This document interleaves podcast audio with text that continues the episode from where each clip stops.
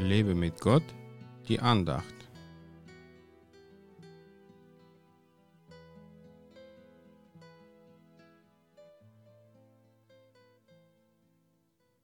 Der Geist aber sagt ausdrücklich, dass in späteren Zeiten etliche vom Glauben abfallen und sich irreführenden Geistern und Lehren der Dämonen zuwenden werden. 1. Timotheus 4, Vers 1 Willkommen in diesen Zeiten.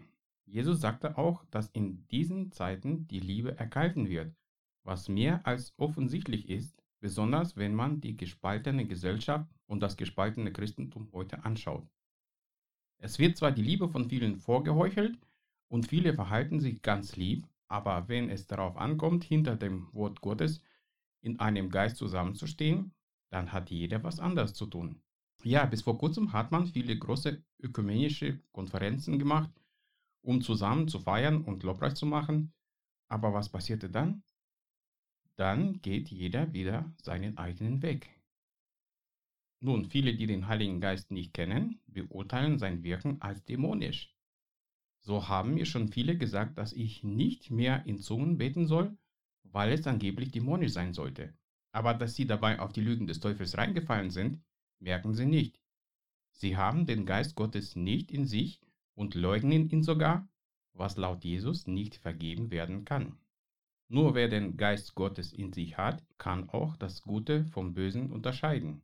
Wer ihn aber nicht hat, der ist leicht zu Dingen verführbar, die zwar fromm und heilig aussehen, sind aber die Fallen des Teufels, der sich als Engel des Lichts darstellt.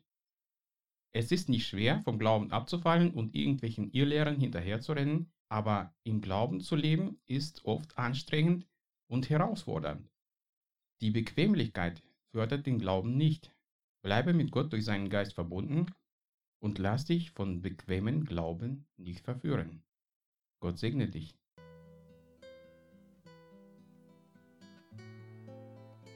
Mehr Andachten findest du unter www.lebemitgott.de. Ich freue mich auf deinen Besuch.